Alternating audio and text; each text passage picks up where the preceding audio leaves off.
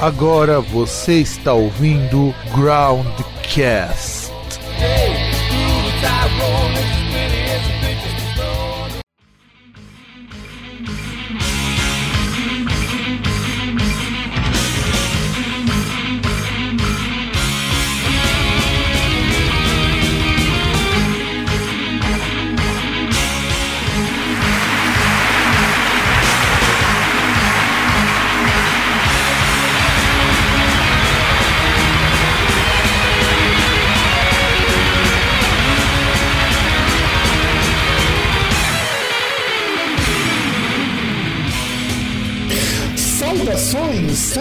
ouvintes, caras ouvintes, do nosso, nosso programa Broadcast. É, eu sou o Fábio, diretamente de São Paulo, passando frio danado. E do outro lado, aquele que, que, já, que já viu eras mais frias né, nos períodos anteriores à existência de civilizações humanas, o César. Cara, eu tava pensando numa coisa hoje mas na verdade ontem, né? Ontem à tarde e hoje de manhã. Porque, cara, muitas vezes a gente fica nesse podcast reclamando só de temperatura, né? Quando tá quente, reclamando que tá quente, quando tá frio, reclamando que tá frio, sabe? E é, é um negócio que eu percebi que a gente faz bastante.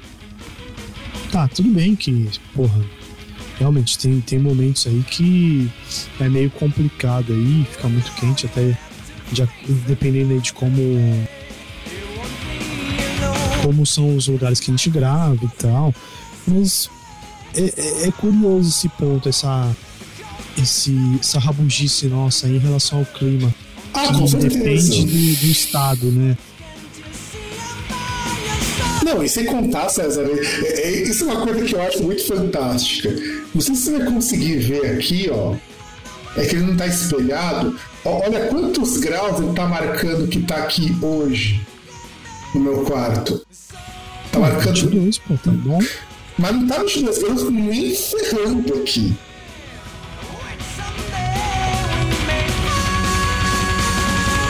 É que tem outros fatores, né? Por exemplo, uma, uma coisa que eu achei que, que foi complicado essa semana foi o que teve lá um ciclone, sei lá que merda que teve. Tem, aí, cara, que veio do sul, né?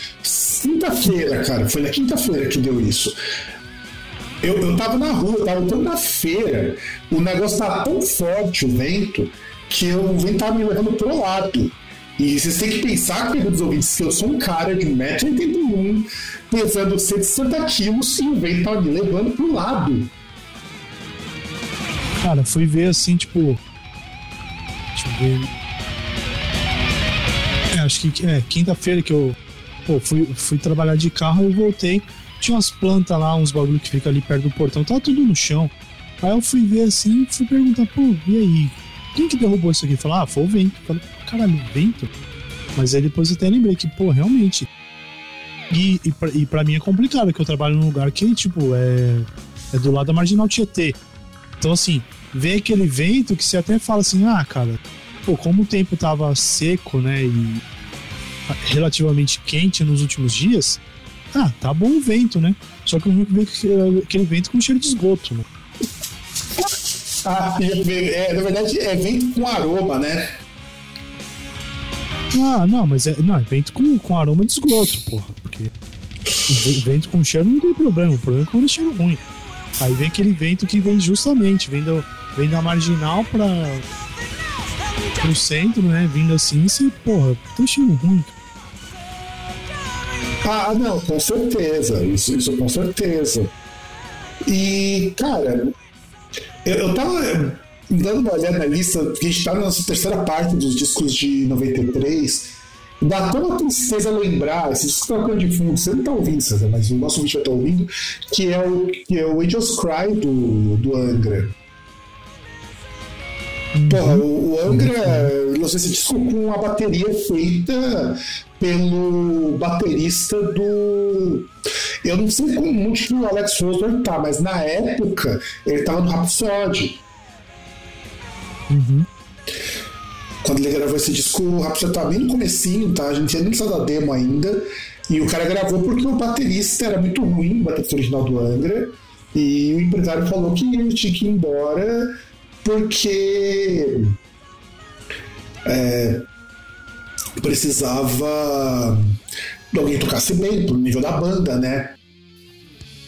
Sim. Os caras até entrevistaram esse baterista quando fizeram lá a cinebiografia do André Matos, que por uma sacanagem do carilho só está presente no Amazon Prime. Caramba. É, não, porque assim, eu pensei, eu, Fábio, quando eles foram fazer lá o documentário do André Matos, que eles iam passar no cinema, tá? tá às vezes uma sessão no cinema logo escuro, mas não. Jogaram direto pro streaming. Aliás, teve, teve exibição. É, no teatro fica lá o Teatro Safra. Teve exibição, acho que foram dois. dois dias. É, acho que foi quinta e sexta. Foi muito legal, porque fizeram entrevista com a família do André Matos, com o pessoal do Angra. Uhum. Que é a segunda parte do documentário, inclusive. Sim, sim, que, que é o documentário. Na verdade, é um documentário que ele ia sair antes do livro, porque ele deu origem também a um livro. O livro foi publicado um ano antes do documentário, por causa da pandemia, dessas coisas atrasou muita coisa. Aí ano passado saiu a primeira parte, agora em junho, se eu não me engano, junho, maio, saiu a segunda parte do documentário sobre o André Matos. E tanto o livro quanto o documentário foi uma coisa que eu quero dar uma olhada, principalmente porque, pelo que eu vi por cima, eles comentam muito essa fase solo dele, né? Que o André Matos decidiu não priorizar tanto a carreira dele para focar na vida pessoal. Porque, é, olha que coisa engraçada, né? O Angra agora vai lançar disco novo, acho que mês que vem. Agora vai lançar disco novo. E a gente vai falar também resenha disso? Muito provavelmente por quê? Porque tem umas participações especiais muito interessantes e talvez esse disco seja bom. É, vai saber, né? Veja, eu tô falando talvez, porque o César gostou tanto do disco anterior que não conseguiu nem ouvir até o final. Não, mas eu, eu acho que eu nem. Cara, quanto disco do Angra? Eu acho que eu não ouvi nenhuma música do último disco do Angra. Não, a gente gravou Sim. um podcast falando, inclusive, foi o disco com a participação da, da Sandy e da Alissa. Foi o último disco que eles gravaram. Sério? Uhum. Porque parece que faz mó tempo essa, essa porra assim. Então, e faz, faz tempo pra caralho. Então, não, então, mas tempo assim, faz tempo, porra. Deve fazer o quê? Uns 5 anos? Olha, deixa eu até ver. É, vamos lá. Porque os caras tinham falado que, na verdade, esse disco, o Homem saiu em 2018, cara. Então, pô, cinco anos, cara. Esse tempo pra caramba já. Porque o, o, o of Pain ia ser lançado no, no ano que vem, né? Mas decidiram que vão lançar é, esse ano em novembro. Tem capa, a capa eu não gostei, de verdade, eu não gostei da capa. Eu vou te mostrar como que é a capa do Suck of Pain. Eu não gostei e eu e antes de começar a comentar, eu quero que você olhe essa capa e, e me diga o que você acha, o que, que o senhor acha dela, para depois a gente começar a conversar sério. Olha bem essa capa. Ah, cara, assim a arte é bem feita, eu acho que pode ser questionável, tipo. Pessoa gostar ou não. Bem feita, eu acho que ela é. Sabe por que eu não gostei, cara? É muito cara de um, um padrão de capa de disco que incomoda. Que é, por exemplo, se você pegar discos europeus, eu vou pegar, por exemplo, o disco novo do Blind Guardian. E depois vou pegar, começar a pegar Outra, outras, outras bandas. Pegar o The God Machine. Que na verdade nem era pra ser essa capa, eles acabaram mudando. Aí eu vou te mostrar o The God Machine. O desenho é do caralho, tá? Eu falo antes, ele é do caralho. Mas eu não gostei, e aí vou pegar o The God Machine que tá aqui. Deixa eu agora pegar aqui. Isso aqui foi lançado no passado. E vou pegar também. Deixa eu pegar alguma outra banda que tenha lançado. Ah tá, acho que tinha do Svalbard também.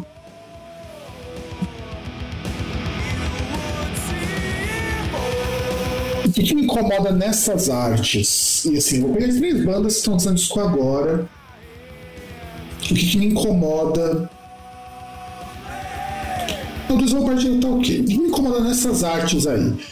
É tudo muito parecido, o estilo de pintura, o estilo gráfico, sabe? É, então, realmente, essa do Blind Guardian. Se bem que essa do Blind Guardian tá me lembrando algum jogo, não sei qual. É, exato, você chegou no ponto que eu queria. Arte de capa de disco de metal parece tudo arte de capa de jogo. Cara, é, eu, eu não sei qual que é, tá ligado? Mas tá me lembrando um jogo, cara. Não, ele vai te lembrar, porque todas essas artes de bandas novas, ela parece muito arte de, de jogo. E isso me incomoda um bocado. Porque é aí que a pessoa começa a entender por que, que esses ilustradores são substituídos por tudo por IA. Uhum. Sabe? Esse padrão é fácil de você identificar. Sabe? E, e, e eu não gosto desse tipo do. Desse tipo de arte, porque assim, é uma arte bonita, tá? Eu acho uma arte do caralho. Só que ao mesmo tempo que eu acho que é uma arte do caralho, eu também acho que é um tipo de arte que começa a ficar muito repetitivo. Aliás, deixa eu pegar, agora eu lembrei, deixa eu pegar uma capa do Moonspell. Só pra você ver, eu gosto muito do Moonspell, tá? Eu acho uma banda do caralho, mas. É, me incomoda, ó, vou te mostrar. Deixa eu pegar um que seja mais. Ó. A reedição do Butterfly Effect, ó. Que foi relançada acho que ano retrasado. Ó. É bonita essa capa? Pô, é bonita pra caramba. Mas pega do Angra, pega essa, pega do Blood Guardian. É tudo muito parecido. E isso verdadeiramente me incomoda. Sabe, porque não, não, não, não precisava ser assim. Sabe? É, é esse tipo É, de coisa. ninguém- parece que ninguém mais faz nada com foto, com outras coisas, né? É, exato, exato. Agora eu vou pegar aqui uma capa do Encephalic, ó. É, Esse é um disco que vai sair também. que Saiu agora, saiu hoje. Ó, esse disco aqui do Encephalic saiu hoje, ó. Vou te mostrar mais um outro disco. Olha aqui, saiu hoje. Aqui saiu hoje, no dia da gravação desse, desse programa. Aí você percebe que essas capas todas estão todas muito parecidas. É, E não- parece muito. É, realmente aquele negócio que você falou, parece muito feito por, sabe, alguma IA. coisa. Pegou alguns elementos e, e colocou, né? Né, exato. E, e, cara, não tem mais uma capa com desenho, uma capa com foto. Isso eu falo de banda de metal, tá? Não tô falando de, de outras, mas tem bandas muito legais com conceitos de capa muito legais. Por exemplo, eu tava falando do Svalbard. Eu achei essa capa do Svalbard, essa nova do que vai sair, acho que. Eu não lembro se em agosto ou em setembro que vai sair. Essa capa dele eu achei do caralho. Ó, essa capa eu achei muito foda. Porque não parece ilustração de videogame. Sabe, eu, eu sinto falta desse tipo de desenho. É, é, que é desenho tal, né? Que, é- que é muito. é, muito cara de template, né? Exato, e isso não, essa capa deles é um desenho.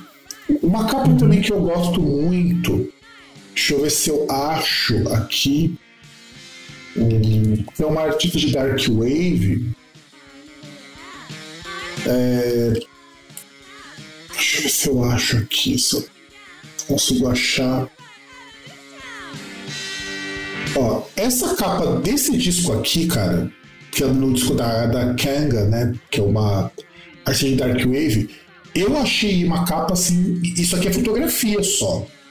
É, de uma beleza assim foda, cara. Ó, a composição dessa capa. É que ela é, é elemento, é coisa diferente, né, cara? Não é. Não, não, e é uma fotografia assim muito foda. É uma fotografia que é de verdade tirada do clipe que ela gravou. Eu achei essa capa foda. Porra, mano, você tem que. Ela toda em, em laranja e preto. Sabe? É, é, muito bom isso. É muito. E eu sinto falta disso no metal. O metal tá muito com cara de capa de videogame. E é por isso que eu não gostei dessa capa. Mas não era sobre isso que eu queria falar exatamente, mas sim do seguinte. Deixa eu ver se eu não perdi. Quem, quem vai participar desse disco do, do Cycle of Pain? O Lenine, cantando em português. A Vanessa Moreno. A Amanda Somerville, que ela ela já ela, ela participou inclusive do Aina e do Camelot. E também vai ter participação da Fernanda Lira, do Cripta, com o Kiko numa faixa bônus na edição japonesa. E, e além disso, os caras estão de gravadora nova, estão com a Atomic Fire, então mais. É, se eu não me engano, eles ainda estavam com a Century Media ou a Nuclear Blast até o disco anterior, eu não lembro. Mas assim, tem, tem muita participação legal. Eu boto fé de que pode ser um disco pelo menos ouvível. E que, por favor, não peguem o Lenine e façam aquela sacanagem que fizeram com a Sandy, que deram 10 segundos de faixa para ela gravar e disse que participou. É. Tá, por favor, tá, tá, pegando um músico assim de quilate, cara. Pra fazer essa bobagem que com a Sandy, que foi muito bem aproveitada no Omnia, que eu acho uma pena. A Alissa parece muito mais do que ela. Bom, a gente já falou um pouquinho sobre isso, então sem mais delongas, vamos começar o programa, né? E antes de falar dos discos, vamos falar um pouco do contexto musical, porque eu era muito novo em 93, então eu não vou lembrar de tudo que rolou na música. Então eu separei alguns sites que fizeram um levantamento sobre a época E acho que é legal ver alguns pontos e comentar aqui no nosso programa. Primeiro vamos começar com a NPR, né? A National Public Radio, que é a rádio pública dos Estados Unidos. Seria a nossa TV Cultura lá. Segundo a NPR, em 93 a gente tem um monte de gênero musical florescendo. O que é verdade.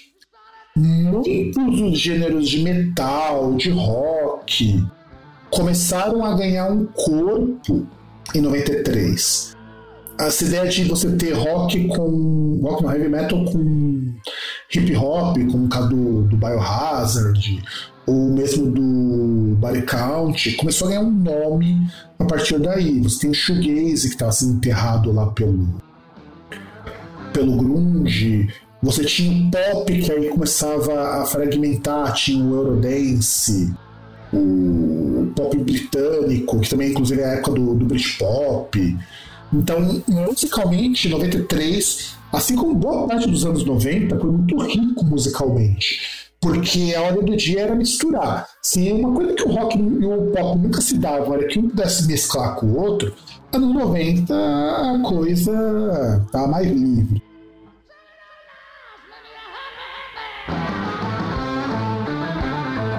E além disso, o Inútero teve uma puta influência no 93, porque é o último disco do Nirvana. Eu não sei se é impressão minha, mas também meio que mostra o fim do grunge aí. porque você vai ter o Pearl Jam que vai para um lado mais, mais próximo do rock alternativo, o, o pessoal da Alice in Chains que vai pro lado do metal, o Soundgarden que vai pro lado mais metal, mais hard rock. Então, em útero meio que consolida assim o, o ápice e a decadência do, do grunge nos Estados Unidos. O que, que você acha, César? É que, é que na verdade, assim, é, que eu acredito sim, ele mostra o que daria mais teria mais experimental pro grunge fazer, né? Porque você vê que o Nirvana ele começou a fazer coisas diferentes, né? Parte ali de é, alterações em relação à afinação, andamento das músicas, sabe? Se tem músicas que não tem tanto um perfil assim radiofônico, sabe? É, eu acho que é mais isso. E, e assim, em relação às bandas que você citou, na verdade é, é, é uma coisa que acho que até você já comentou uma outra vez, porque assim, estilos em geral, mas principalmente o grunge, era um grande guarda-chuvão em que você agregava coisas que não necessariamente eram iguais. Porque até assim, o, o, o Alice in Chains, ele sempre foi uma cara mais metal do que as outras bandas de grunge. O Soundgarden também. O Pearl Jam sempre teve uma, uma cara assim mais rock alternativo. O Stone Temple Pilots também. Sabe? Mas o, o Temple Pilots, ele é, ele, ele é quase um metal alternativo, né, cara? Uhum. Ele é então, quase. Assim, ele, ele... Inclusive, depois do Temple Pilots, César, nosso querido ouvinte, contou uma história de que ele foi lá de Curitiba até o Rio de Janeiro só para ver o Stone Temple Pilots. Caramba. Não, coragem, cara, coragem. É verdade, né? Para sair de Curitiba, ver se parece. Não lembrado então que você teve um pilot, também um outro grande nome do grunge. O Mudhoney. E o Mudhoney, inclusive, é, é curioso que hoje o pessoal do Mudhoney será considerado uma banda indie. Mas porque flertava com um som mais cruzão, mais, mais pertinho do, do Sonic Youth lá da, da fase pós o Glue. E assim, foi muito, muito variado mesmo. O grunge, na verdade, ele é o grande, último grande respiro do rock justamente por conta disso. Além disso, segundo a NPR, o Wu-Tang Clan lançou o Enter Wu-Tang Clan, né? E é um disco assim muito diferente de tudo que se tinha de grande no hip hop, porque o Wu-Tang Clan é um grande coletivo, né? Então muita gente grande surgiu lá, o Method Man mesmo surgiu lá com a música Method Man. E, então o Wu Clan trouxe um coletivão que assim, muito antes do Tupac ter o nome que ele vai ganhar alguns anos depois, o Tan Clan já ocupava essa lacuna de ser ter os caras foda do hip hop. Eu não sei se você vai lembrar, mas na minha época, se falava de Utan Clan, você curtia, você era o cara que curtia rap. Porque era o mais sofisticado que tinha. Sabe? E o Wu-Tang também tinha parte do ativismo, um monte de coisa junto ali. A Mariah Carey, ela domina as paradas de 93 com o Music Box, né, o Music Box, e também com o Hero e com o Dream Lover, que aliás também é um grande momento, começam a surgir essas grandes cantoras, que assim como existiam nos anos 80, nos anos 90 foi um período muito bom para essas grandes cantoras negras. Você não acha? Sim. Mark e Whitney Houston é, eram nomes assim top no 93. Sabe? Duas cantoras negras. Duas cantoras negras, duas mulheres muito bonitas. Lembrando que os Estados Unidos ainda era um país com um racismo fortíssimo e elas conseguiam prosperar numa cena sem ser a cena hip hop.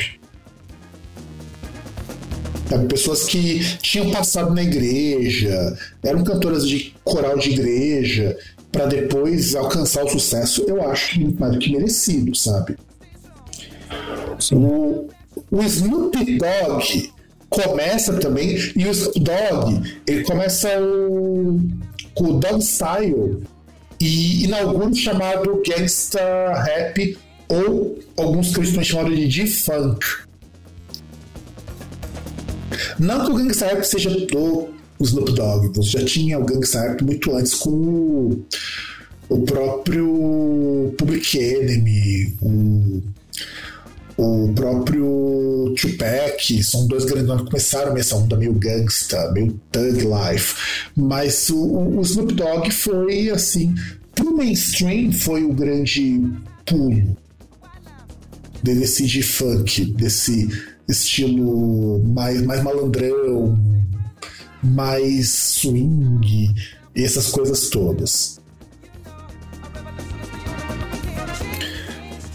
Além disso, a Janet Jackson lançou Janet e fez com o público pirar. A gente até comentou no, no último programa que foi o disso, foi o momento que a Janet Jackson não estava mais à sombra do Michael. Então foi um período muito legal.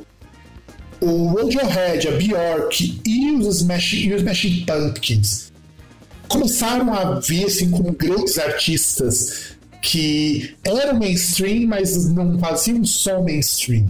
Principalmente a Bjork, que ela começa, o primeiro disco da Bjork é de, de 93.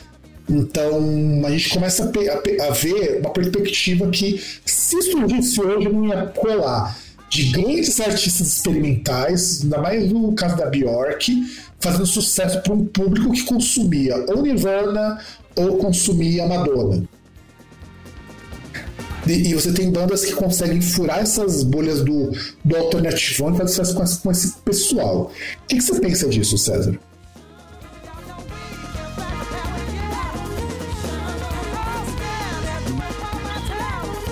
Só um minutinho, perdi na pauta aqui. Vai lá, César, é, é a pauta do, do contexto musical. Vai, lá que, você, que eu confio em você.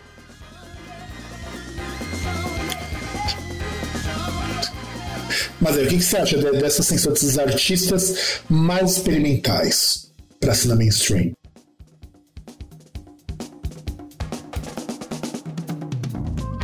Cara, tem, tem coisa que é interessante, né? Ele traz um. Na verdade, sim. É... Traz coisas que renovam aí até outros artistas que acabam aproveitando isso, né? É, usam elementos, artistas mainstreams que usam esses elementos né? E consegue fazer algo diferente. É, traz outros artistas também do mais experimentais pro mainstream ou próximo, né? Acaba levando visibilidade para eles, né? Não, o que eu acho fantástico é que nos anos 90 e 93 é um ano muito bom nisso, uma banda como Radiohead, que nenhum disco é de música normal. E esse cara consegue fazer tanto sucesso quanto o Nirvana. Aliás, eu até mesmo dizer, o Radiohead é uma das grandes inovações dos anos 90 para a cena mainstream. Quando você tem um disco como Kid A e o OK Computer, que são dois discos assim muito porra louca, é coisa que hoje não seria viável. É que nem um amigo meu, ele fala do, da música dos anos 70. Por que, que muita gente fala que música dos anos 70 é foda? Não é por saudosismo anos 70, anos 80. Você pega o Rick Wakeman, por exemplo. O cara conseguia gravar um disco como do Viagem ao Centro da Terra e o cara contratava 30 músicos para gravar com ele. E vendia. Então você podia ter um cuidado com a produção, porque teria retorno por conta disso. Hoje você, você não consegue pagar o músico de apoio O que dirá fazer um trabalho como Viagens da Terra? Imagina o custo disso para hoje.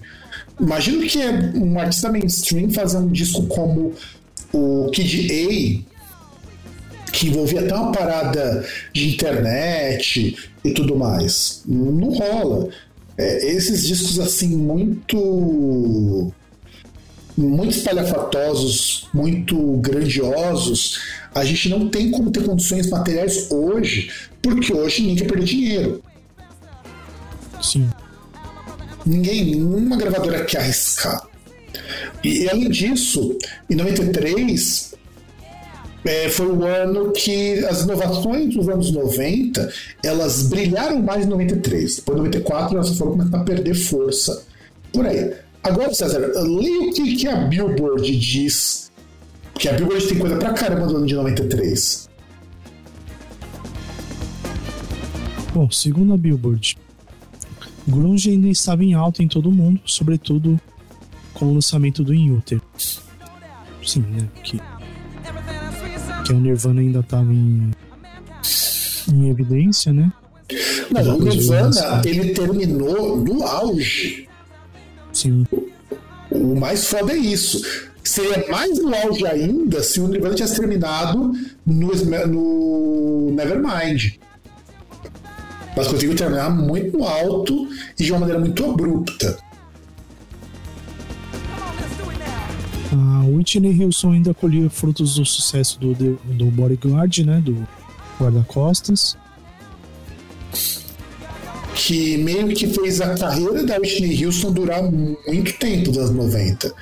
Porque I Will Always Love You é, virou trilha sonora de qualquer bailinho de escola tinha isso e Modern Worlds do Extreme.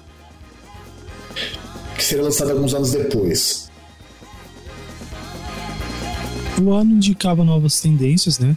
Os primeiros passos depois do Nirvana dentro do cenário alternativo estavam presentes em Pablo Honey do Radiohead e Modern Life is Rubbish do Blur que aliás é o Blur sendo uma banda de shoegaze. Antes do Blur abraçar o, o rock alternativo e virar a chavinha pro Britpop, eles eram uma banda de shoegaze, porque shoegaze era um estilo que o grunge ajudou a enterrar, né? Por conta que era um estilo muito etéreo, muito atmosférico, não tinha aquela violência que os anos 90 pedia do grunge. Então, Pablo Honey do Radiohead ia para um lado mais rock alternativo também. E o Modern Life Rubbish do Blur ia para esse lado shoegaze. O Verve também era uma banda de shoegaze nessa época, só para só constar. A rivalidade entre a, entre a costa leste e a costa oeste no rap fervilhava com novas estrelas, como Dog Style de Snoop Dogg e Enter the Wu-Tang 36 Chambers do Wu-Tang Clan entre o Wutan do Wutan Clan. É, e era curioso porque essa rixa, essa briga zo, é, entre costa oeste e costa leste só vai acabar na virada dos anos 2000. Sim. Quando eles percebem que essa guerra tá matando muita gente. Que, aliás, é, essa guerra virou até meio folclórica, porque o que acontece? O grande problema dessa briga costa leste costa oeste começou inicialmente por conta de ponto de droga.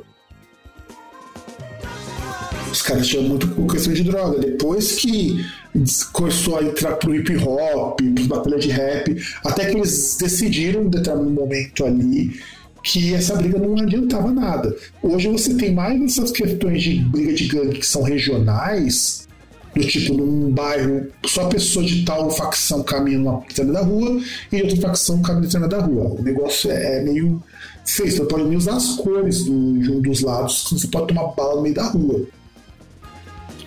É, e sem contar que naquela época os caras. É, gangsta era gangsta de verdade, né? Não é só estilo, não é só é, estética e sonoridade, né? Era, era a vida dos caras mesmo, né? Era, é, é ao ponto de que você tinha muito problema, tinha muito problema com a polícia. Nisso era foda. Bons tempos. O Eurodance teve seu momento no Hot 100, graças a What is Love de Hadaway e All That She Wants do Ace of Base. Que aliás, Ace of Base, aquela banda que morreu nos anos 90, né, cara? Morreu nos anos 90. Que bom, né? Que bom, né? Porque aí você tem duas coisas, assim, são dois lados, porque um dos dois é insuportável. O outro é What is Love, que ainda é passável. Ah, não, e sem contar que é o seguinte. O grande problema que eu vejo no Ace of Base é que eles eram um aba genérico. Sim. No, no fundo era um aba genérico. E continue, César. A Tribe Called Quest lançou outro álbum, Midnight Marauders, oferecendo uma alternativa igualmente política ao gangsta rap. Então, e aí nós tínhamos um problema também, né? Um problema que a gente pode dizer. Basicamente, qualquer coisa que fosse mais política batia num campo do tipo mato policial, policial escória, e, ou vamos quebrar tudo. Não que seja errado, tá? Não que seja errado. Mas você começar a perder essa sofisticação da batalha política. O Called Quest, um grupo de reggae, eles eram um grupo muito mais contestador do que incitador de violência. Não que eles não tivessem tido problemas com isso, mas o Called Quest tinha esse lado mais de incitar, de provocar as coisas. Então, tinha que ter alternativas, porque isso também é um grande problema do mainstream dos anos 90. Muita daquela coisa política dos anos 80 foi meio que engolida. Você tem uma Madonna menos reativa, você tem um hip hop que vai transformar isso mais numa estética do que em algo mais ativo. Então, meio que o Tropical Quest era um meio termo interessante nesse sentido. Novos trabalhos do Depeche Mode e Janet Jackson foram bem recebidos comercialmente. Importante isso.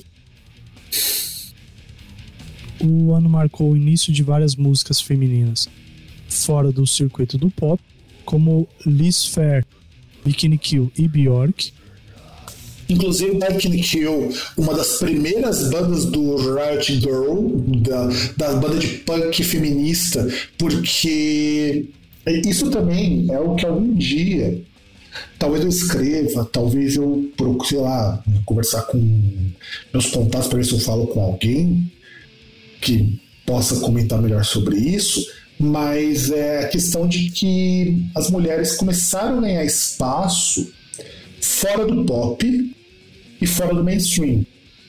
Porque, convenhamos, a gente não tem banda punk, banda de metal feminina antes dos anos 90. Alguém pode comentar, ah, mas vocês têm a Doro, não sei o que. Cara, a, a Doro, ela. Se ela não fosse mulher, ela seria mais um, uma banda de heavy metal dos anos 80. É, seria tipo um Skid Row da vida. É, exato. Se ela fosse uma mulher, ela seria mais uma banda de hard rock ou de heavy metal. Não que ela não desmereça o trabalho dela, mas ela é super importante no metal. Mas ela traz muito pouco dessas questões da mulher para o heavy metal. O Girl School era mais importante nessa época. E, e olha o destino das meninas do Girl School. Elas eram relegadas para o terceiro escalão das bandas. Inclusive, o, elas tocavam, faziam um pouco mais sucesso porque o Lenny era muito amigo delas e chamava para abrir, abrir show do Motorhead. Aí elas tinham espaço numa banda grande. E tocava junto, tocava fazendo muita participação. Porque o Lenny realmente acreditava no potencial. E eu acho que assim, você tem uma Bjork, que é uma musicista gigantesca. Você tem a PJ Harvey você ter o Biking Kill, eu acho que é muito importante a gente começar a ter, a, ter esse espaço que nos anos 2000 vai em diante, vai permitir o surgimento de bandas muito mais críticas. Vai permitir o surgimento de um Cripta, de um Nervosa, surgimento de uma banda recentemente que eu, gosto muito, que é o Soft Code, que as meninas estão até sofrendo um backlash muito forte, porque elas começaram a defender pessoas trans. E aí o pessoal tava falando que não, não sei o quê. Sabe, sabe aquela conversinha de que ah, só existe homem e mulher? Aquela, aquela papagaiada toda? É aquela small dick energy. É, é, não, é, é, praticamente dickless energy, porque nem small mais tem espaço.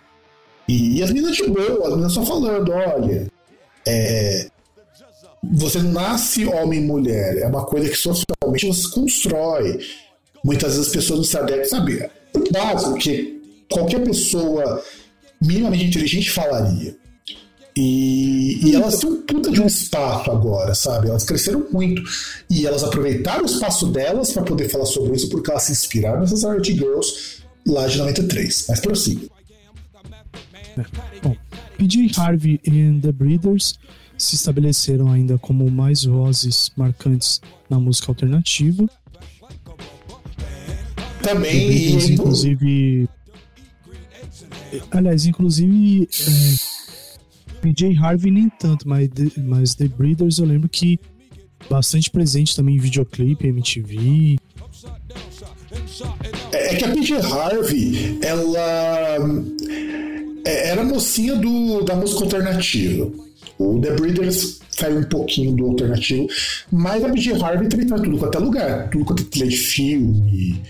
É, é, que, é que a gente no Brasil não pegou muito essa fase. Nos Estados Unidos, a PJ Harvey era muito mais marcante. E, e é curioso porque ela era esquisitona para os padrões do pop.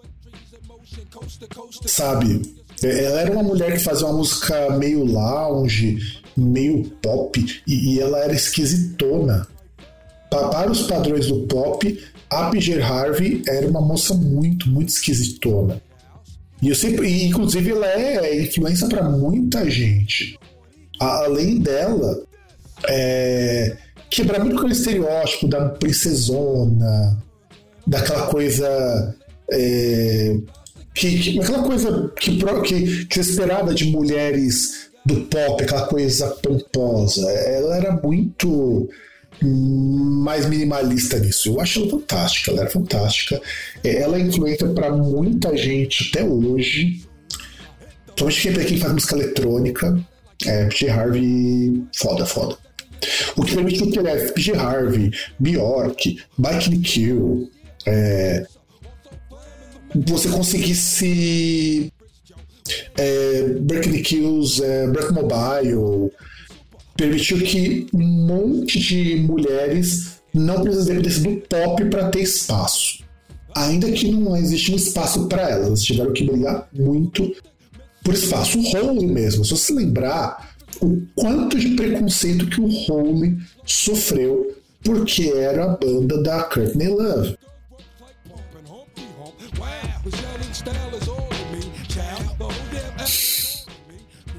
Esse ano permitiu que as mulheres aparecessem não apenas no pop, mas no rock, embora ainda predominasse a quantidade enorme de bandas masculinas. E com seus respectivos novos álbuns em 93, o Nirvana, Pearl Jam e Smashing Pumpkins percorreram a linha tênue entre o sucesso mainstream e o experimentalismo underground com resultados totalmente diferentes. É, o Smashing Pumpkins lança o Simon's Dream, que não é aquele disco que vai estourar do Smashing Pumpkins, mas é um baita disco. Simon's Dream é um baita disco. Inclusive, ele fica mais pro, pro alternativo. Nirvana lança o Inútero, resgatando a sonoridade lá do Bleach e, e faz um puta disco mórbido. Um puta disco triste. Então é foda, foda.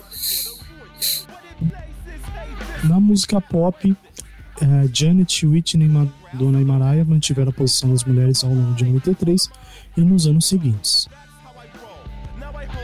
que no mainstream foi um ano de mulheres. 93, 94, 95, 96, 2003, 2023. Foi ano de mulheres pop. O pop ficou com cara de música feminina porque você passou a ter mulheres muito mais presentes do que homens.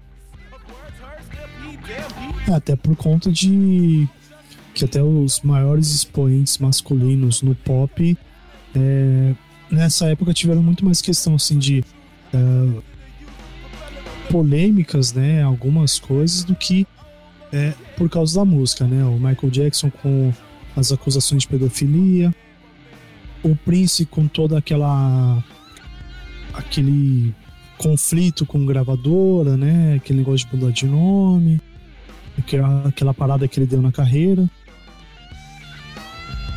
É, exatamente. Os nomes masculinos do pop, eles mancharam um pouco. David Bowie ficou mais experimental, então caiu um pouco fora do mainstream também. É, que aí só volta a ter um pouco mais de relevância, assim, com, o, com as boy bands mesmo, né? Aliás, o último grande nome masculino, sem ser boy band, que estourou no pop foi o Savage Garden. O último grande, grande nome. Vai o Simple Red, vai. O Simple Red também nos anos 90 era um nome bastante forte. O álbum Pussy Whipped do Bikini Kill abordou temas semelhantes como feminismo, igualdade de direitos das mulheres e outros temas relacionados aos problemas sociais vividos por elas. E aliás é um ponto importante, é o surgimento do Right Girl. Bandas de punk lideradas por mulheres, compostas por mulheres, para falar de problemas passados por mulheres, como problemas relacionados à saúde, problemas relacionados abusivos, direitos femininos, é, é, complexo. Eu acho o Right Girl uma das coisas mais fantásticas que os anos 90 nos deram, e o Bite Me Kill é meio que precursor disso. A ideia de que todas essas vozes femininas distintas pudessem coexistir em diferentes cantos do mundo alternativo, definindo a experiência feminina em graus variados de extremidade, foi poderosa, especialmente em oposição ao domínio masculino do grunge. É, porque o grunge, nós citamos todas as bandas de grunge, não tem uma banda mina. É, o mais próximo que tinha era no rock alternativo que você tinha o Sonic Youth, né, com a esqueci o nome Kim Esqueci o nome da baixista do Sonic Youth. A Kim Gordon? Isso. É, que, que ela era o mais próximo que tinha do, da, da, da esfera do grunge, né? Não, Kim Gordon, mulherão da porra, cara. Kim Gordon era. Ela ainda é, né? Uma mulher foda pra caralho. Pra caralho. E tirando isso, não tinha. E, e, e ainda assim, quando a gente lembra que o. O Sonic Youth era o rock alternativo, pero no mútil, né? Ele era rock alternativo até onde a gente podia puder considerar ele rock alternativo. A gente não tinha, não tinha grunge com, com mulheres. E grunge era um movimento que basicamente se tornou um movimento masculino. E aí o Red Girl surge para isso. E que graças a isso o indie rock e a música experimental começaram também a abrir portas para as mulheres. Mas ainda é muito pouquinho, sabe? O 93 começou legal isso daí, mas é muito pouquinho. E o Arts and Culture, é, ele coloca assim algumas proposições, eu vou ler bem rapidinho. E aí você comente o que você achar interessante, César. É, 93 era um ano bastante conturbado para música, que teve coisas muito boas e coisas que não vingaram. E é considerado também um, um dos maiores, o último grande período da música. Que você teve assim, coisas excepcionais lançadas tudo muito junto. Eu acho que só em 83 nós tivemos algo parecido. Então é, é um ano meio foda isso. Então tive muita criatividade, os momentos históricos, o momento histórico era muito fervente. No Brasil, se a gente parar para pensar um pouquinho, foi o período em que as pessoas começaram também a tomar contato com tudo ao mesmo tempo, porque você tinha vídeo despedindo as coisas, você tinha a entrada do CD de fato na vida das pessoas. E também teve o auge do, do MTV Unplugged e o Super Bowl também como grandes pontos para mostrar os grandes espetáculos musicais. Aqui no Brasil, a gente começou a ter alguns shows sendo veiculados no Brasil. Alguns shows começaram a aparecer, ainda que o boom dos shows no Brasil começou lá no, nos anos de 2004, 2005, na época muito triste da nossa história, que era a época que o PT no Brasil. Quando o PT no Brasil, você tinha show toda semana. Olha que coisa triste. Na época que o PT roubava o Brasil, você tinha show, às vezes mais de um show na mesma semana. E o melhor de tudo, se você quisesse, você conseguiria ir em todos. Hoje você vai em festival, paga caro pra caralho pra curtir duas, três bandas e sair bravo. E aí você começa a ter algo que é super importante para os anos seguintes, que é o Britpop. O Britpop, que inclusive tem um programa na Netflix, um documentário chamado This is Pop, eu acho que é o episódio 4, se eu não estou enganado, que fala do Britpop. O Britpop surgiu nessa época. Porque o Britpop era a resposta da Inglaterra para o grunge. Inclusive, é onde vai surgir a, a tão famosa treta do Oasis e do Blur. Uhum. E que o Blur incessa a treta lançando Song 2, que é uma música de grunge. É, é muito louco você imaginar que o Blur vai lançar uma música grunge no meio do Britpop e vai explorar nos Estados Unidos fazendo grunge. Então a gente tem um momento assim muito foda do, do grunge que ele vai ser respondido com Britpop. A gente também tem a questão do do, do Snoop Dogg que vai passar por um processo vai sendo sentado também de assassinato. E eu, a gente não falou semana passada, ou no programa passado, mas também teve lá o, a, o acho que a gente comentou que teve lá a, a briguinha do, do Varg com o Eurônimos em 93. Sim, a gente comentou. Um dos maiores escândalos da Noruega que foi o, o Vargão sentar a, a facada no Eurônimos depois sair para umas dinamite para estourar lá um squat de anarquistas e foi parado a tempo pela polícia ou né, o porquê que de, deveria existir pena de morte, assim, de, deveria ser um conceito aceito, né? No caso como o Varg, eu passo a ser a favor. Eu não sou a favor de pena de morte porque morre muito mais pobre e preto, mas no caso do Varg, eu abro uma exceção. Ah, não, não, é, é que, é que assim, a gente tem que. É, é, igual no Brasil. No Brasil, assim, você pega lei, as leis brasileiras são maravilhosas, só que não são aplicadas. Então, assim, a ideia é, você tem que fazer o negócio, você tem que modelar e fazer certinho. Então tem que ser tudo certo. Porque se for fazer, por exemplo, igual fazem as coisas da moda brasileira, realmente, não, melhor não ter mesmo, porque, porra, né? ninguém leva a sério, todo mundo faz de qualquer jeito, todo mundo tem direito a tudo e não, e não tem dever de nada, então.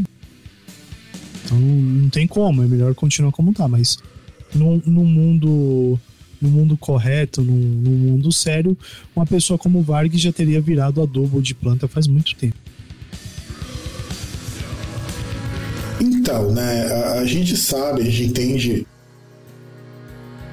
é, isso e eu acho foda, porque. Como que eu posso dizer? É, quando, a gente, quando a gente fala sobre essa questão deixa eu formular isso aqui antes que, antes que eu que eu falei bobagem, porque eu acabei de ver aqui um, um treco no, na página do Groundcast que que vou ter que vou ter que dar que vou ter que tomar providências com alguns carinhas muito muito engraçadinhos, né? A questão de que a gente fala da, da leis, a gente tem que pensar também no seguinte: não só o cumprir, é, é um conceito que eu acho até um pouco mais longo para o podcast a gente discutir isso, mas só para colocar um ponto. A partir do momento que a lei ela é aplicada e o único objetivo dela é só o encarceramento, ela não funciona. Não estou querendo dizer que não deve encarcerar. Não, tem, tem, tem, tem que ter. Tem que dar alguma medida punitiva para quem transgride as regras de convênio social. Mas eu sempre vou dizer o seguinte: a não ser que você tenha casos muito extremos de psicopatias ou de problemas mesmo com a pessoa não tem condições de ser reinserida na sociedade ou ela não deve ser reinserida na sociedade, eu não vejo como muito eficiente você dizer, ah, eu tenho que ter, colocar pena para isso, pena para aquilo, pena para aquilo, pena para aquilo.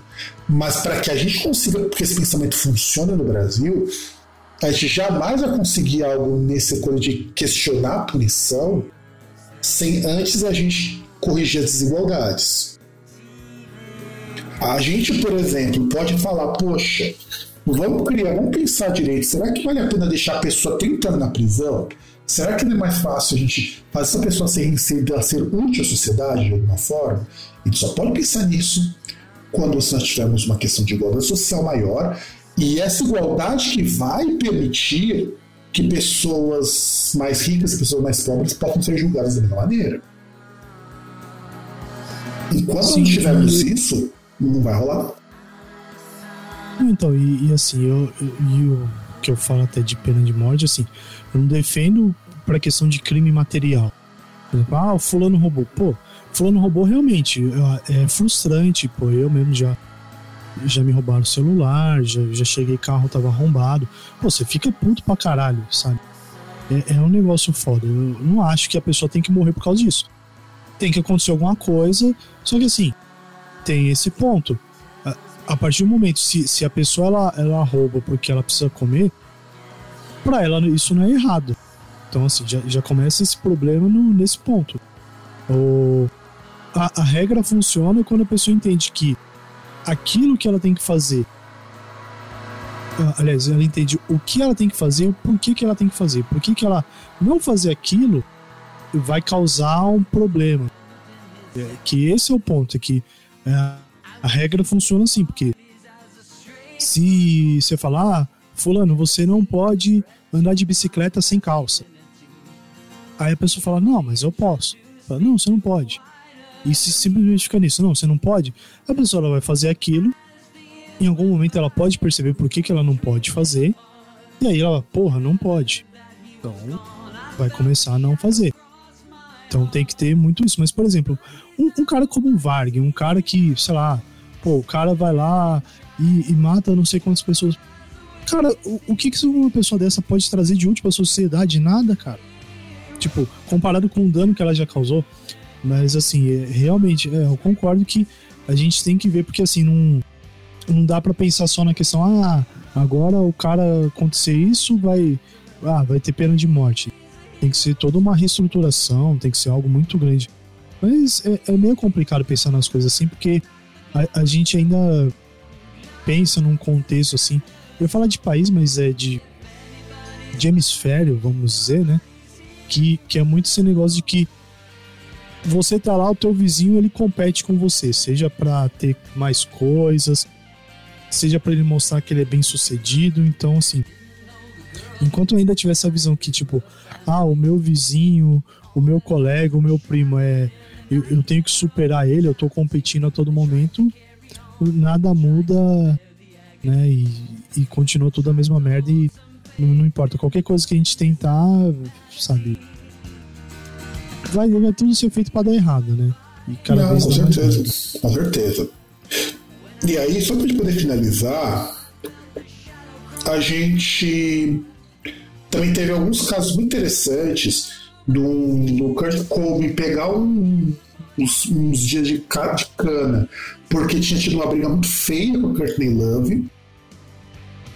Ele foi autuado por violência doméstica e muito provavelmente porque ele estava com muito, muito alucinadão de droga.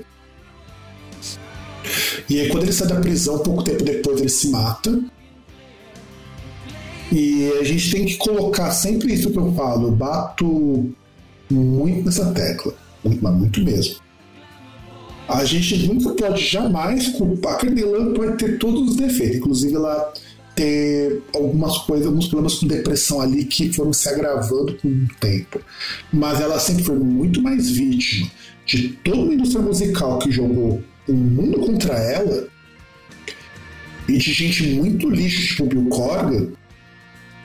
Que sim, caros amigos, Bill Corgan é, é um boy lixo. Eu só, só dizer, o que ele fez com a ex-baixista do Smash Pumpkins no leitor não, não é legal. O que ele fez com a Courtney Love também não é legal. Sabe? E a Courtney Love foi muito mais vítima do que qualquer outra coisa. E eu tô até, até lendo uma matéria num jornal recentemente que ela tá lançando um livro de poesias junto com uma escritora. E ela falou que isso é parte do processo dela de tratar uma depressão muito profunda que arrastou ela para drogas, para alcoolismo durante muitas décadas. Tanto que eu não sei se você já viu foto recente da Courtney Love, é, ela tá acabadaça. Assim, ela tá inchada, ela usa muita droga. Muita, muita. E ela sempre conviveu com aquela cena de que ela matou o Kurt Cobain.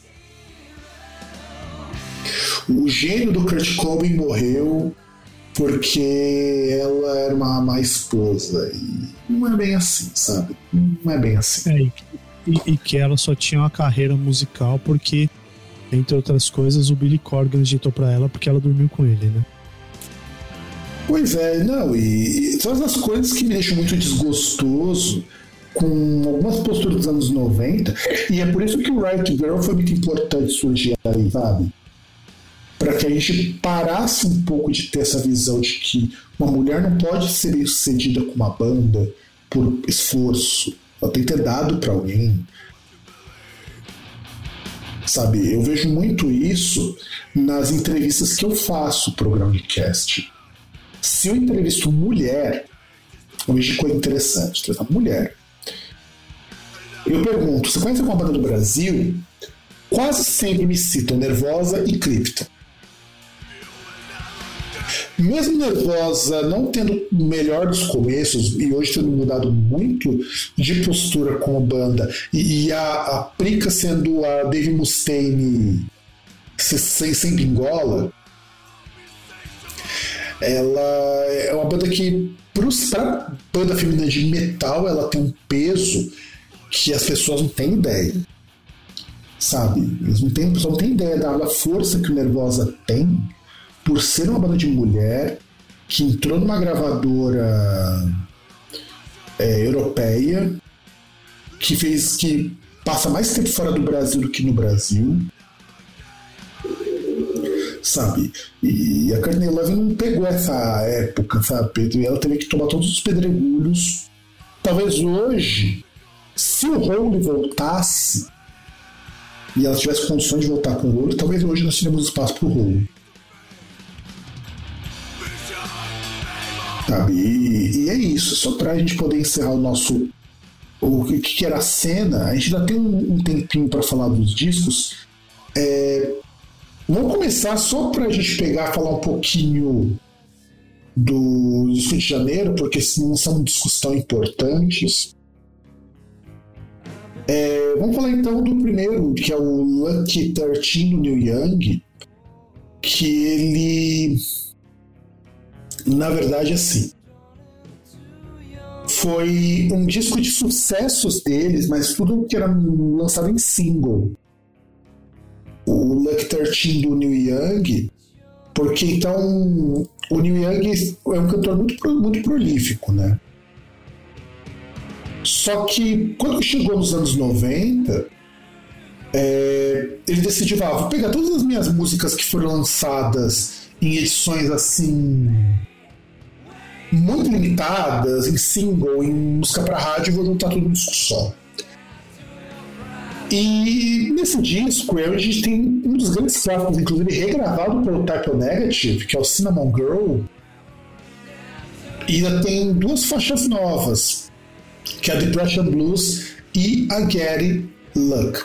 E, a Gary, e, esse, é um, e esse é um disco que talvez tenha apresentado o Neil Young para o pessoal mais novo na época. O que, que você pensa desse disco, César, do Luck 13? Não, e ainda que mostra o Neil Young com uma faceta um pouco diferente, né? Que ele era muito mais ligado à parte, assim, ao folk, né? É, muito do que ele fez lá com o, o Cosby é, Stills Nash Young, né? O, e outros projetos que ele tinha com, com outros artistas, né? E até mesmo de que. Deixa eu ver. Acho que foi. Não sei se foi o VMA de 93 que o Neil Young toca Rock in the Free World no, no, na premiação, né? Aliás, Rock in the Free World, Keep on Rock in the Free World virou hit dos anos 90. Sim. Sabe, eu acho foda porque era um Neil Young com uma carreira já bem longa sendo reapresentado para os jovens. E também tem duas músicas novas, né, que vai ser colocadas aqui, e ele começa a também ter uma faceta mais poética e menos ativista nesse disco. Então, para quem não conhece o Neil Young, eu acho que é um disco bem legal. Depois tivemos isso aqui. É, eu acho que é um disco que você vai curtir, César, porque é uma banda que surge muito nos moldes do death, sabe? De aquele death metal técnico, que é o Gorguts. E o Gorguts, ele é de 89 e é uma banda de metal, death metal, mas que se fosse um pouquinho menos baixa afinação e não tivesse cultural, seria uma banda de metal progressivo das mais complexas. E tanto que ele vai utilizar o sweep picking e o tapping na guitarra. Puta, sweep picking é difícil você colocar sweep picking. É difícil tocar, porque é paletada com dedilhado, né, cara? É complicado. O sweep é, sweep é palhetada numa mesma direção, que geralmente a pessoa usa mais em arpejo, né? A pessoa faz ali que você vê que a pessoa ela fica numa direção só, né? Ou só para cima, só para baixo, e ela vai percorrendo assim várias várias notas no, mesmo sentido, né? E tapping, porque tapping é uma técnica que por si só já não vai ter trabalho encaixar. Normalmente o pessoal usa para fazer quebra de ritmo, né?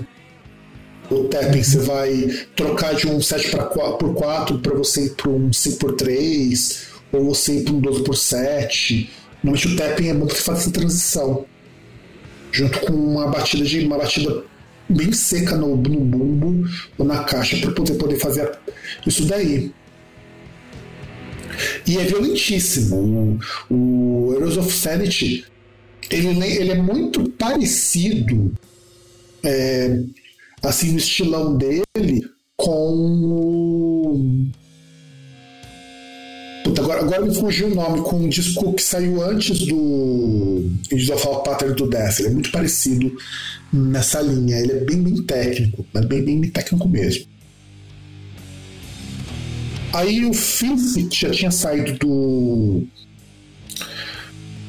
Puta, fugiu o nome do, da banda de prog que ele. do Marillion. O tinha saído do Marillion e já tá ali carreira solo com o Sons of the Mirror, que é legal. Acho que é legal. O The, The que era uma puta banda indie da nossa época, de 93, com Dusk e o Jesus Jones com Perverse também, mostrando que janeiro foi um ano, um mês mais alternativo. Assim, como já bateu mais de uma hora de gravação, fevereiro tem discos muito bons, mas eu não queria falar eles correndo. Então, vamos deixar para a próxima parte, porque só para vocês verem, ó, em fevereiro a gente tem o Street for My Niggas do Tupac. Pra você ver como a gente já começa bem. Tem o Street for My Niggas, temos o Serenades do Anathema, tem o Mick Jagger com um disco solo, que é um disco bem meia boca. Mas não é bom a gente ficar dando spoiler, né? É, não, vocês vão ter que ouvir o próximo programa, galerinha. E aí, como a gente disse em outros programas, César, passe nossos contatos redes sociais para ouvir, então. Bom, Facebook é Groundcast, no Instagram é Groundcast Brasil, no Twitter Groundcast, tem o site groundcast.com.br, o e-mail contato groundcast.com.br e acho que é só. Inclusive agora as postagens do Groundcast estão aparecendo no Instagram. Então eu acho que a gente, vocês já vão poder acompanhar melhor pelo Insta, para quem acompanha pelo Instagram, mas para vocês ouvirem tem que ser pelo Spotify ou usar um agregador de podcasts. Mas que eu acho que praticamente ninguém mais usa agregador de podcast, porque tudo que é de streaming aceita podcast. Sim. O Amazon Podcasts, o Spotify, o Deezer, a gente tem todos esses lugares aí também. Então não há necessidade de vocês pegarem agregadores, mas bons tempos e que tinha agregador. E é isso, galerinha. Um grande abraço para todo mundo e nos vemos no próximo programa que eu espero que demore quase um mês para sair.